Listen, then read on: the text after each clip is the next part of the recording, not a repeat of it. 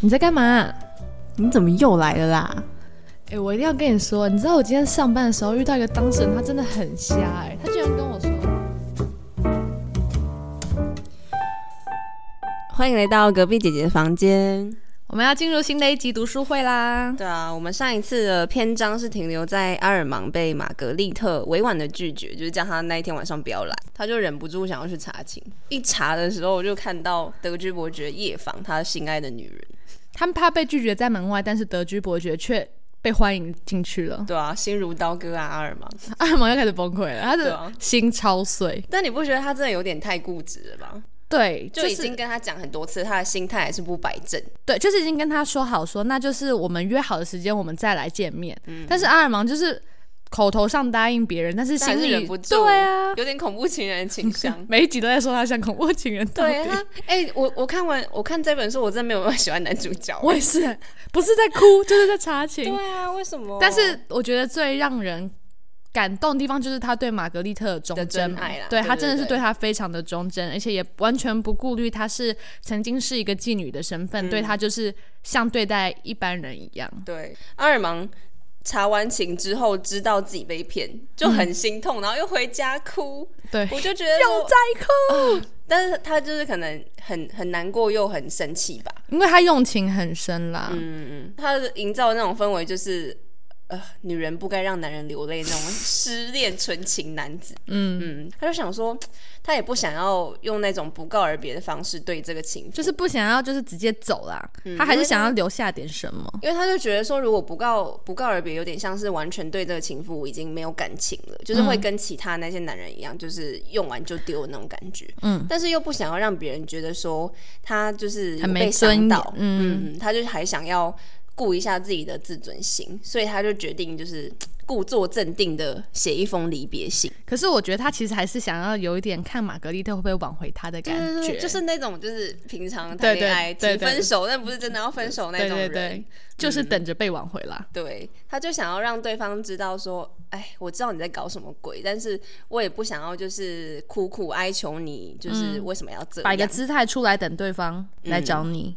他的那种态度就是他不想要失了。得体的分寸，他想要体面的道别，但是又想要让对方知道说他是有不爽的成分。嗯，嗯，还要很爱面子的叫仆人，就是赶快送去，赶快送去我的那个信。对，就是把他的分手信赶快送到玛格丽特的手里。对，然后又希望对方会有那种难过的情绪，想要让自己比较心情平复一点啦。嗯就是要要看对方不好，然后让自己开心。对，就是不是说只有我一个人在难过，对方也在难过，这样他才会心中有点小平衡。嗯他就叫仆人去回应这件事情，嗯，只是就不知道该不该接受回信，嗯，然后又死在死赖在那边等，然后他就又很要强，我觉得还蛮好笑的，就是小傲娇，，对，就是很像真正恋爱中的男子，他就是真正恋爱中的男子，他就是呃，就是在那边耍脾气啦，但是又想要瞥一眼，然后看说，嗯，来的没？对，到底要不要回我信？还在那边幻想说自己会不会在呃香榭大道上遇到他，然后他一定要装作不在乎的样子，就是 气氛很重哎，对他他真的是个内心小世界疯狂的男人。双鱼座，不要，每一集都在探讨他到底是什么星座。就是很可笑，但是又很可爱啦。嗯，也是全天下男女谈恋爱的写照，我觉得。对，很真实。嗯，后来忍不住的马阿尔芒就是开始跑遍各个地方啊，他就觉得说，哎、玛格丽特搞不好会出现在这里哦，就是不是他在外面，所以才没有回他信呢？对、他，但是就是还是没有看他到的人生自从遇到玛格丽特之后，就是一直在不断的搜寻玛格丽特的声音。他的人生唯一的目标就是找到玛格丽特，看到他那一个刹那他以，为在玩那个 威力在哪里。找找威力。对，最后他就是在大大马路上面遇到贾斯东，就是他的那个换铁兄弟啦，嗯就是之前跟他一起去呃会面玛格丽特那个男生。对，阿贾斯东就跟他说：“哎、我刚从歌剧院离开，我以为我会看到你。”嗯，然后阿尔芒就说：“哼，为什么？”然后他就说：“啊，因为玛格丽特在那里呀、然后他就说：“啊，为什么他在那里，我就要在那里？”就是在又又在耍脾气。，对，因为他这个时候还不知道加斯东知道他们两个是情人这件事情。哦，对，然后加斯东加斯东就说啊，你不是他的情人吗？嗯，然后阿尔芒才反应过来说，哦，对吼，但是就是加斯顿就说他也是听那个服饰店大妈，就是那个普吕当斯，嗯，昨天跟他说的，所以他就有恭喜他，就说，哎、这个情妇是可以为你争光的那一种哦，就是在夸奖那个玛格丽特这样，嗯，然后这一番话就让阿尔芒更后悔。更赌气那那一封信为什么要写出去？嗯，因为玛格丽特他就是时间越长越后悔啦，有点后悔他当初赌气要跟他分手，毕竟他这么深爱女人，都已经答应跟他在一起了。对啊，就像搞不好我跟我男朋友说，哎、我要跟你分手，然后但是对方就是没有什么反应，然后我就想，嗯，怎么会会这样子怎么都没有来挽留我的那种感觉。对，因为玛格丽特就是 都没有回信啊，无动于衷的感觉。嗯，然后半夜睡不着的时候，他就开始在那边反省自己不该夜这样。睡不着觉，他在他在顶楼反省吧，嗯，他就想说啊，屋顶。对，他就想说啊，我才跟人家认识三十六个小时，然后当上情人才二十四个小时，对耶，才三十六个小时，他的戏好多，好像已经过了两年一样呢。其实他他这一段呃写照就是描述了很久嘛，很花了很多篇章，但其实他们才过了一天两天而已，然后他就是在那边搞这种戏，嗯，很任性好，像已经在一起两年，然后被背叛一样。好好，男主角，男主男主角光环还是在的哦。哎、看这一篇真的是有这种男主角，真的要屁股夹紧看的。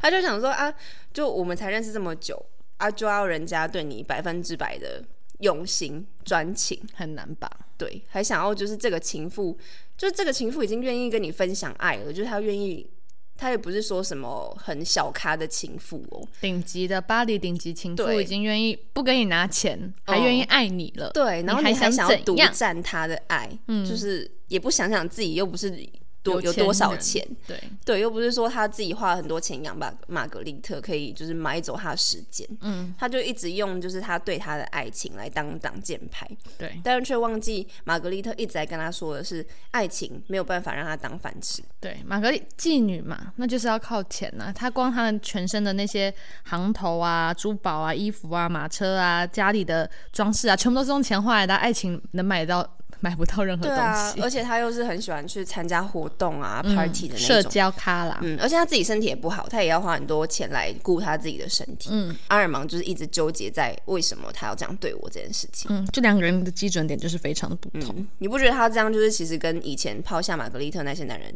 没什么两样吗？嗯明明就才认识没几天，然后跟人家上床，然后就好像就找一个借口来推推开他的那种感觉。我觉得女生会这样觉得，她就对她她就会想说，你有真的爱我吗？嗯，就是你你只是想要玩玩我的那种感觉。嗯嗯，然后现在她就是有点犹豫要怎么做选择，她应该要当机立断呢，还是就是让自己释怀一点，就是断了自己的那种嫉妒心啊、顾忌。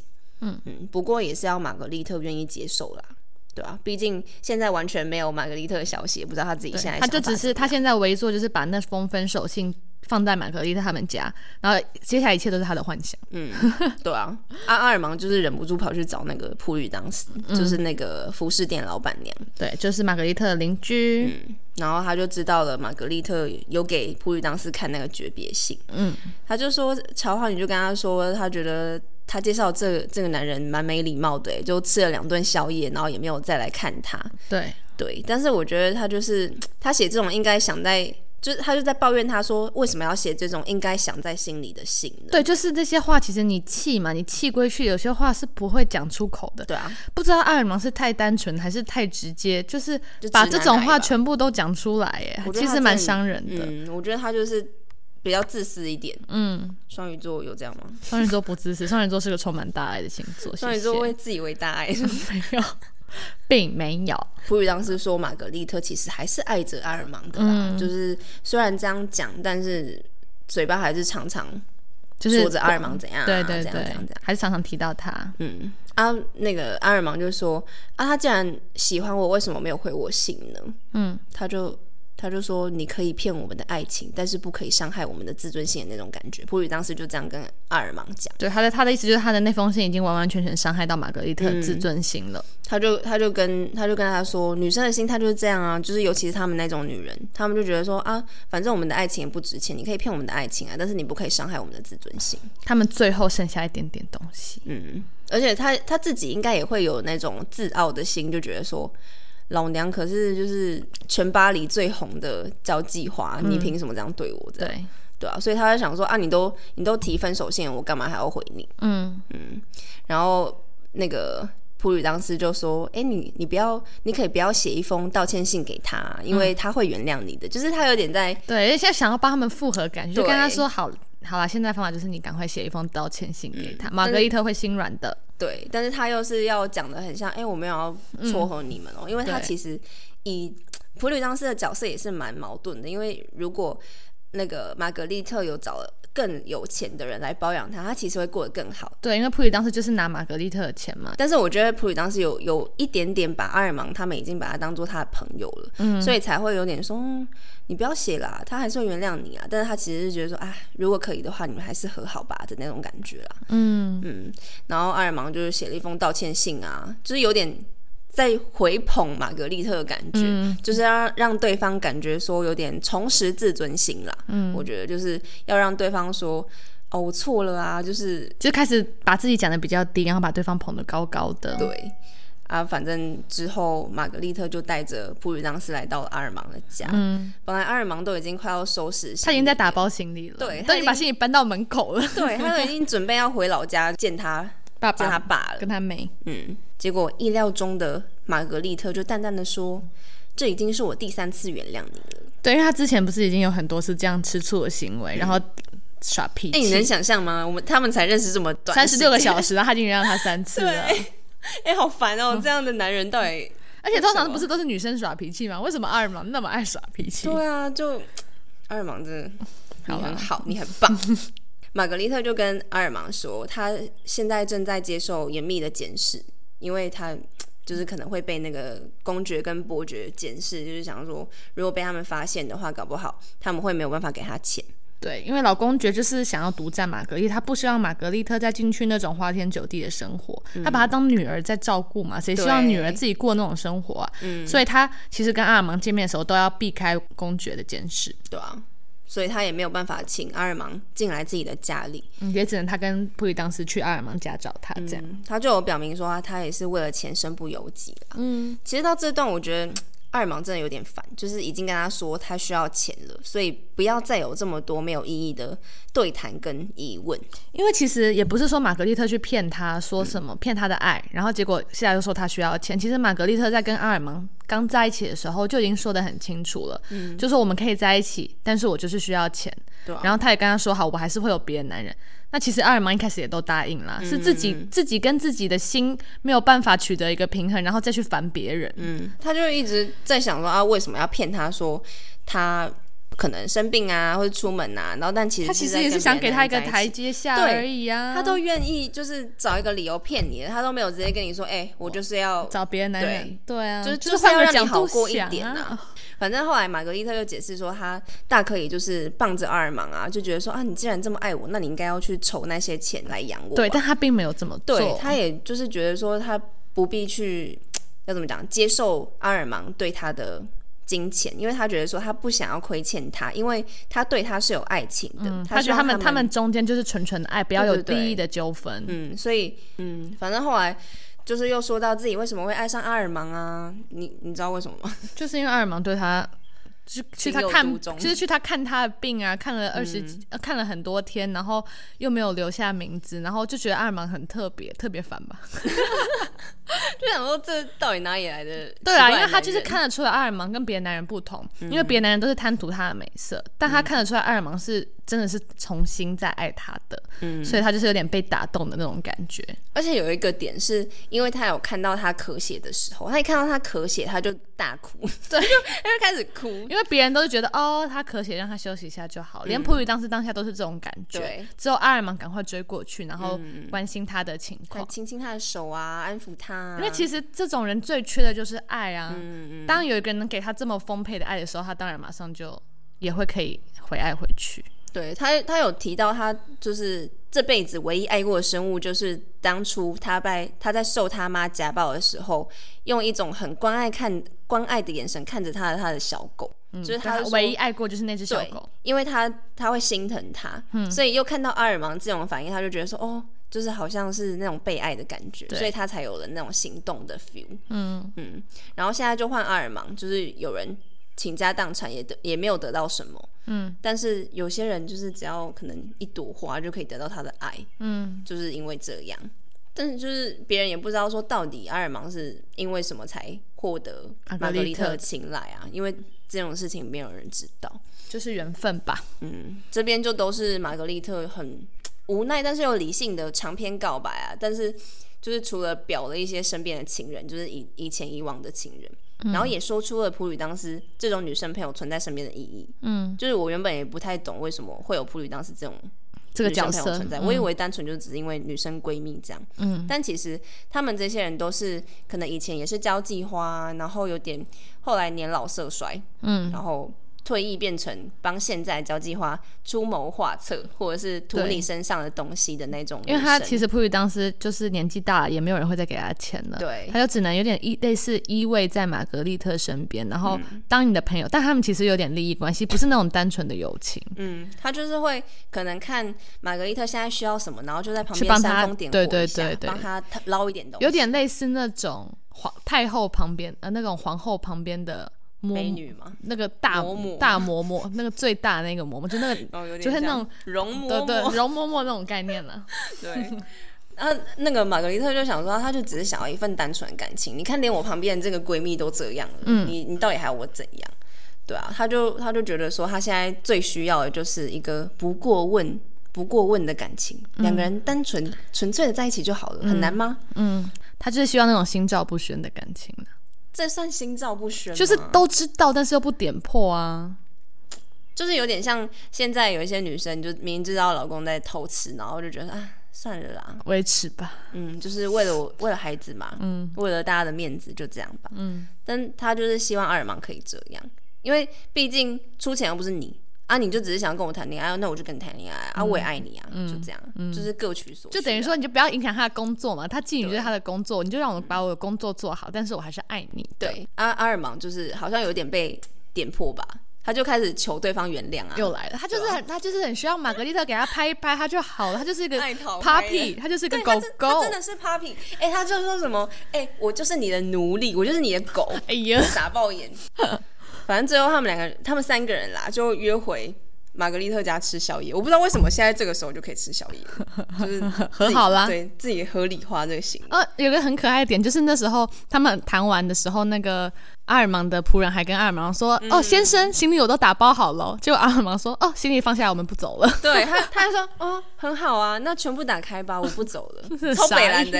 他们那个时候的仆人好像都叫做约瑟夫吧，嗯。然后他就还有特别强调说，对，我的仆人就是跟所有的所有的仆人一样叫约瑟夫，就我不知道为什么要强调这句话。对，就是好像一副高高在上的”样子。嗯，哎、这说说明这个小仲马真的蛮讨人厌的。欸，他把他自己写那么讨人厌，是蛮怪的。就是他都已经要为自己平反，然后还把自己写的这么讨人厌。他可能想说真实的表现出来。吧，可是就是要这么情绪丰沛、比较 drama，这本书才会好看呢、对要是他那个男生就是一个普通的男生，这本书怎么会红？就是因为阿尔芒就是这么起起伏伏、上上下下，嗯，才会吸引大家，大家才可以一起骂他。这本书的女生比较理性吧，就是一定是一个理性，一个不理性，她反而有点颠破以前的传统。哦，就不会像之前那个《傲慢与偏见》一样。嗯，然后后来，呃，下一章之后，他们就会跳回现在的嗯，就是很，长，就会就会这样嗯嗯，时空的跳转。让大家回复一下，说，哎，现在我们其实玛格丽特已经死死掉了嗯，然后二芒就在跟作者说一些他们以前比较详细的故事，让作者了解说。作者就是他里面的那个人呐、就是帮助阿尔芒的那个男生，让这个人理解说为什么他们俩的感情是可以走到这个地步的，就是他们俩的感情建立的多深厚这样。嗯就是一直吵架和好，吵架和好。对对对，啊，反正就是也开始说起阿尔芒有多花钱呐、因为自己的经济条件也不是说就是可以很长期的大把大把的花钱，嗯，对，所以他就他就在讲说，他要么就是举债负债，要么就是要离开玛格丽特，嗯，但是他又强调了第二个选择是他绝绝对不可能选的。嗯，嗯，于是呢，他就选了一个很烂的方法，他就选了他开始赌博，对，他就开始赌博维持这个开销的水平，这是最快得到金钱的方法嘛。嗯嗯，但是他可能前期的赌运都还不错啊。他就他就说啊，如果我何时不再爱玛格丽特，我就何时不再赌博了。嗯，就是真的完全就是为了这个女人，所以他才开始做这件事情。是也没错，因为他其实不会沉迷在赌场里，反正只要玛格丽特叫他，他就会跑过去了，对，就是他不管现在有没有就是赢的赢钱正爽，他就是玛格丽特叫他，他就会他就离开了。嗯，嗯，他就要满足他的各种各种花样的要求啊，各种不一样的花钱方式。嗯，阿玛格丽特也就是还是蛮喜欢他，还是蛮爱他，甚至有点更爱他的感觉。嗯嗯嗯。他们两个就开始决定说要一起跟普吕当斯去乡下玩。嗯，那为什么要带普吕当斯呢？为什么呢？因为他不想让公爵起义。对，就是就是那个很好的烟雾弹。对，因为他就是要假装说我跟闺闺蜜去旅出去玩行，嗯对，就是必须要带着普里当斯这个大电灯泡。反正他就是一个 还蛮好的旅伴啊，蛮对会规划行程啊、而且他也很会看颜色，就知道他们两个谈恋爱，他就先去旁边。对，他就还很会吃，就是很会带他们去吃 东西，蛮好的、啊。嗯嗯，然后他们就看到了一间房子，就在幻想说，如果他们之后可以在那边隐居，该有多好啊、之类的。就开始规划他们的未来。嗯，然后普里当时就开始说，哎、还不错哦，那我去跟公爵说，对，就开始又开始出谋划策，容嬷嬷对出动了。嗯然后玛格丽特说嗯好，好像很 OK 啊。渐渐的，阿尔芒就是也不以为然，就默默接受了公爵这样的存在。嗯，但说真的，就是我觉得他有一点反而像是在被包养的感觉。就是等于公爵一次包养了一对情侣，对，真的超像的。就像是爸爸帮女儿跟他女儿男朋友出钱的感觉。嗯，嗯，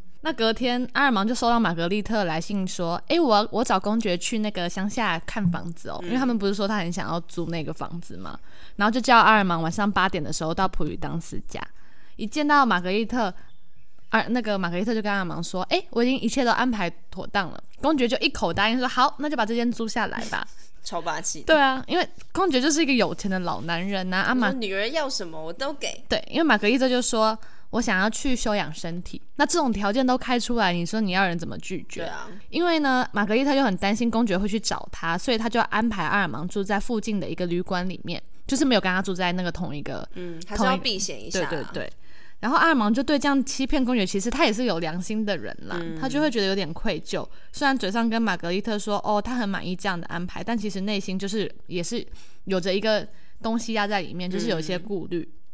那一周后，他们就他还有普他跟玛格丽特就一起动身前往了那一个乡下，一起去那里住。当然，因为玛格丽特在巴黎的时候算是夜夜笙歌啊，就是每天都就像你你刚刚跟我聊天的时候说到，最爱开 party 的就就是是法法国人啊，对每天都在开趴哎。对啊，所以玛格丽特一开始怎么可能就习惯那种乡下的宁静的生活呢？当然，他就是找了很多他当初在巴黎的女伴呐、嗯一起来开 party，一下一下就可能十几个人来开 party，然后就这样持续了一个月的时间。那当然，开 party 很花钱，嗯那这些钱谁出呢？老公爵。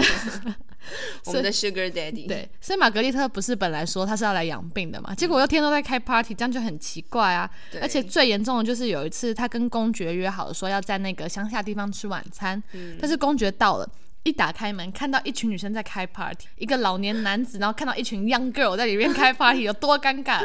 嗯 就是整整个瞬间脸脸就挂不住了。而且我觉得他不爽的很大一个点，是因为啊，你不是跟我说你要来休养？对你为什么要这样搞你自己？对，他就超级生气，就直接夺门而出，然后就跟玛格丽特说：“我受够了，就是我不想再花钱在你身上了啦，就是感觉有点伤到公爵的自尊心了。对，那他就消失了，就一有一段时间都杳无音讯。那玛格丽特就开始每天都跟阿尔芒在一起啊，就是因为一直都找不到公爵嘛。公爵就是玛格丽特跟阿尔芒中间的最大的绊脚石吧，因为就是因为要符合公爵的期待，所以阿尔芒跟玛格丽特的关系一直不能公开嘛。那现在公爵突然不见了，那玛格丽特就索性说：“好吧，那他就直接公开了他跟阿尔芒的关系，而且阿尔芒甚至直接搬去跟玛格丽特一起住。”超嚣张的，对啊。那当然。我们的容嬷嬷普里当时是极力的反对，他就说他其实有见到公爵，因为普里当时还是在巴黎嘛，他就说，呃，公爵知道玛格丽特跟阿尔芒在一起的这件事情了，因为他们就是有点嚣张，就有点直接公开了。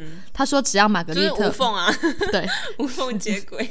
他就说玛格丽特只要愿意可以跟阿尔芒分手，他就像以前一样保养，继续保养他。嗯，但是这些男人真的是都很痴情，就是都好爱他哦。就是因为我觉得公爵是因为像他女儿啦，他就是需要这样的感情寄托情节。对，那玛格丽特当然就是说我爱阿尔芒，反正我也活不久了，我为什么要这样委屈自己，为了钱然后继续过那样子就是那种偷鸡摸狗的生活呢？因为他身材身体真的很不好。我觉得因为这件事情让他就是。要怎么讲？看清自己对阿尔芒的感情，对，到底想要的是什么？那阿尔芒这时候刚好在外面经过，就偷听到他们的对话，他就直接闯进去，把门大门推开，然后扑倒在玛格丽特的脚下，就开始流泪，笑哎，又在流泪。他就开始说：“玛格丽特，我的生命是你的，你不需要那个男人，我会负责的。”从那天开始呢，他们就开始度过超级无敌粉红泡泡的生活，就是偶像剧最好看。对对对对对，就是那种爱情电影，我们最爱的男女主角开始正式在一起，然后电影的剪辑就是会把所有他们一起去吃饭呐、出去郊游啊，所有的快乐片段剪辑在一起，然后再搭配一个。很温馨的音乐，就是那个真爱每一天呐。然后他们两个男女主角不是终于在一起，然后什么他们一起去上班呐。对对对，那一段 就是这一段，就是书里就开始描的。对，哎，好浪漫哦。有没有？他们就一起坐船呐，一起赏花，然后一起嬉戏，你追我跑，就是所有幼稚的男女的小情小爱的事情，他们都做了。那玛格丽特就是完全舍弃了巴黎的一切，什么以前的那些很奢华的服装啊、行头，她全部都不要了。现在就是连一边一朵路边的小花都可以让她盯着看很久，然后也很开心。嗯，然后她现在也会看书，她就会看当初阿尔芒送他那本《马农》，呃，让阿尔芒跟作者遇到那那本书，他们的契机啦，那本书。他就说，如果真正爱一个人的女人是不会像故事里那个女主角马农那样为了享乐而离开她心爱的人的。他就是在说，因为他真的爱阿尔芒，所以他不会为了那些金钱再次离开他了。嗯，虽然马农的人物个性是跟玛格丽特很像的，对，但他们其实就是不一样。对，他们的结局会不一样。嗯，那公爵这个期间其实一直都有来信，就是恳求玛格丽特。他现在已经卑微到跟玛格丽特说。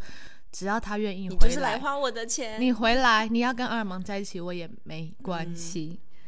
但是玛格丽特就是连信都不愿意打开，就直接把信交给阿尔芒了。对，就是真的，他真的好像为了阿尔芒也放弃了非常非常多。哎，那他们两个人就是可以在床上一整天呐，都不做什么，就是一起闲坐着看着外面的景色。反正爱情就是让很多无趣的事情都变得很有趣了。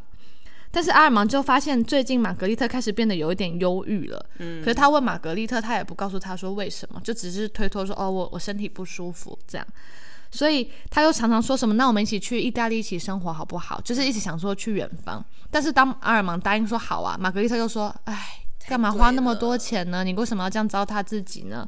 所以阿尔芒就觉得很奇怪，但是玛格丽特又不告诉他原因，他就只好决定说：“那他去。”巴黎好了，去问问看普里当斯好了。普里当斯一定知道些什么，而且他有发现玛格丽的东西正在变少。他之前会带的珠宝全部不见了，他的那个 cashmere 的披肩也不见了，他觉得很奇怪。嗯。他就跟玛格丽特说：“那我想要回巴黎，因为我父亲会写信给我，我都没有回信，我想回去看看，就随便找一个理由吧。”那他当然一去巴黎就到了普吕当斯的家，他就说：“那到底发生什么事情了？”普吕当斯就说：“玛格丽特把他所有值钱东西全部都卖掉，很扯哎，都拿去还钱，因为他其实玛格丽特。”平时开销大就算，他身上还背着三万，他是有欠债，三万块法郎的债务，其实是很大很大一笔的债务。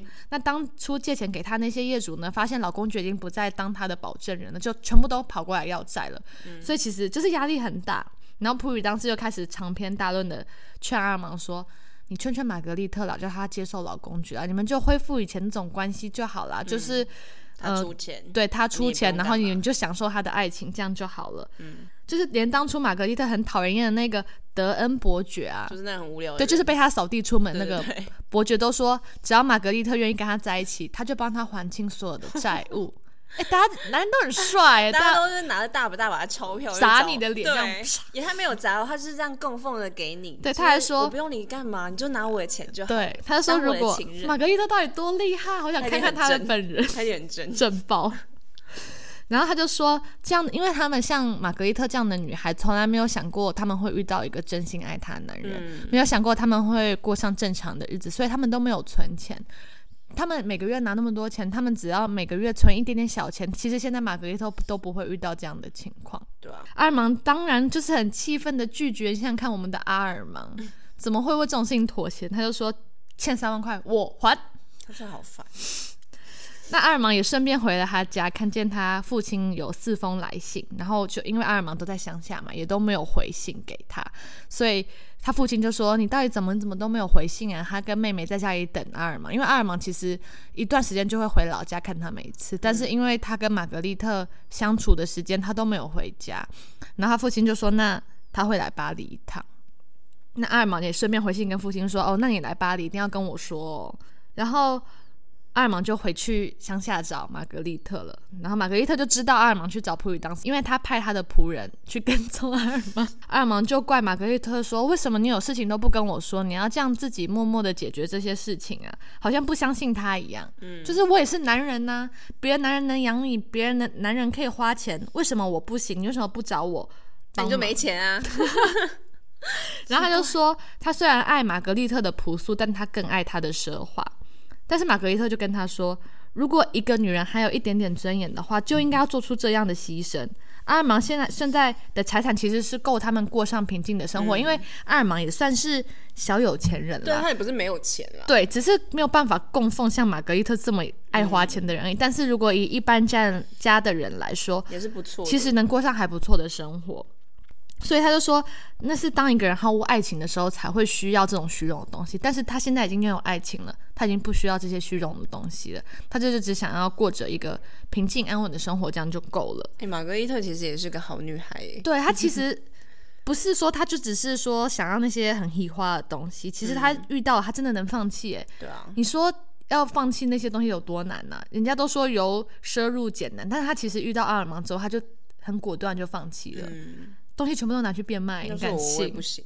真的，反正玛格丽特的意思就是说，你把事情交给我处理，你真的不要再管了这些我自己以前种下的孽，我自己还。对，对，他就说，那等他的东西都已经处理好之后，他们就在巴黎租一个小地方，然后开始一段新的生活。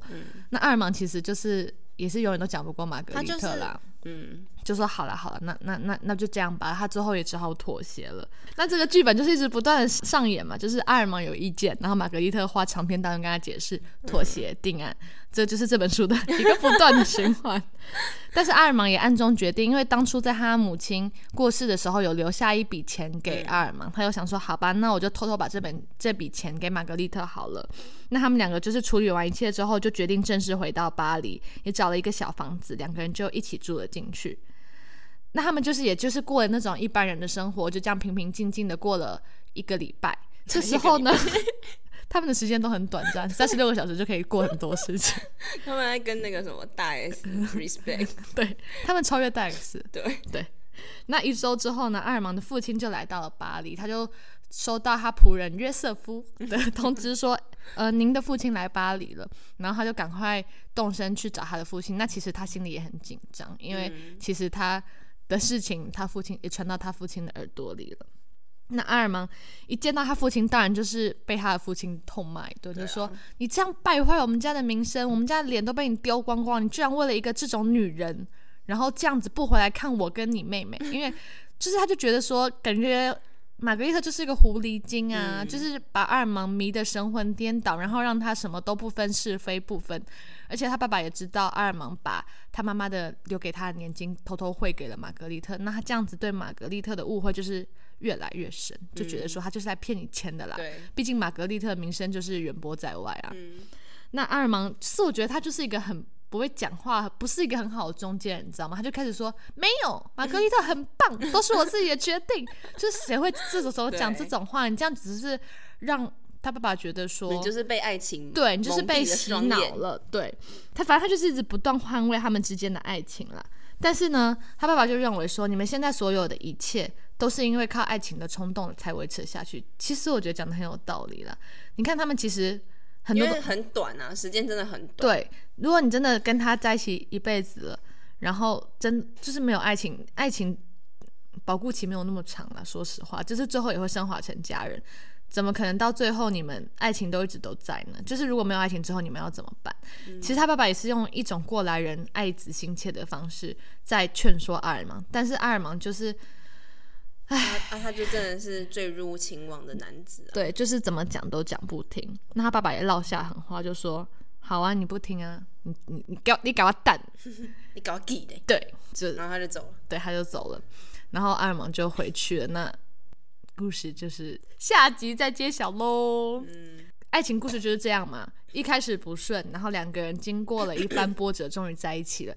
然后在一起玩就会再遇到一个不顺魔王，对对对不然这故事怎么怎么会精彩呢？对啊，那下一个大魔王就是父母亲的干涉啦。嗯，毕竟要爸爸接受自己的儿子跟一个风尘女子在一起，怎么很难啦？我觉得也不能怪他爸，而且我觉得阿尔芒就是很蠢，怎么就都不回信？就是对啊，他也不会把表面功夫做好，对啊，就就是是他他也不会想说安顿好他爸，然后还就边谈恋爱这样，对对对。还要故意在那边搞失踪，找不到人，然后还这边说他才是对的，然后还为了玛格丽特跟他爸对呛。超瞎。他也不知道他的钱哪里来的，等一下他爸不给他钱，对啊，唉，阿尔芒真的是好自为之啊。很 悲哀。